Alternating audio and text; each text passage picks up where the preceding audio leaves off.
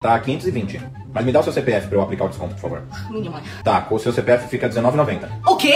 Você já foi a alguma farmácia e no caixa o atendente solicitou seu CPF para conceder desconto no valor do produto? Mas você preferiu não informar por questões de segurança? O dia te conta se essa prática é legal ou não.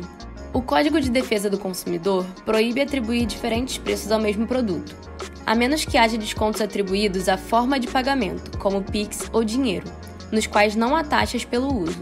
Henrique Lian, diretor de Relações Institucionais da Proteste, esclarece que, com exceção de medicamentos controlados, o consumidor não é obrigado a fornecer seus dados.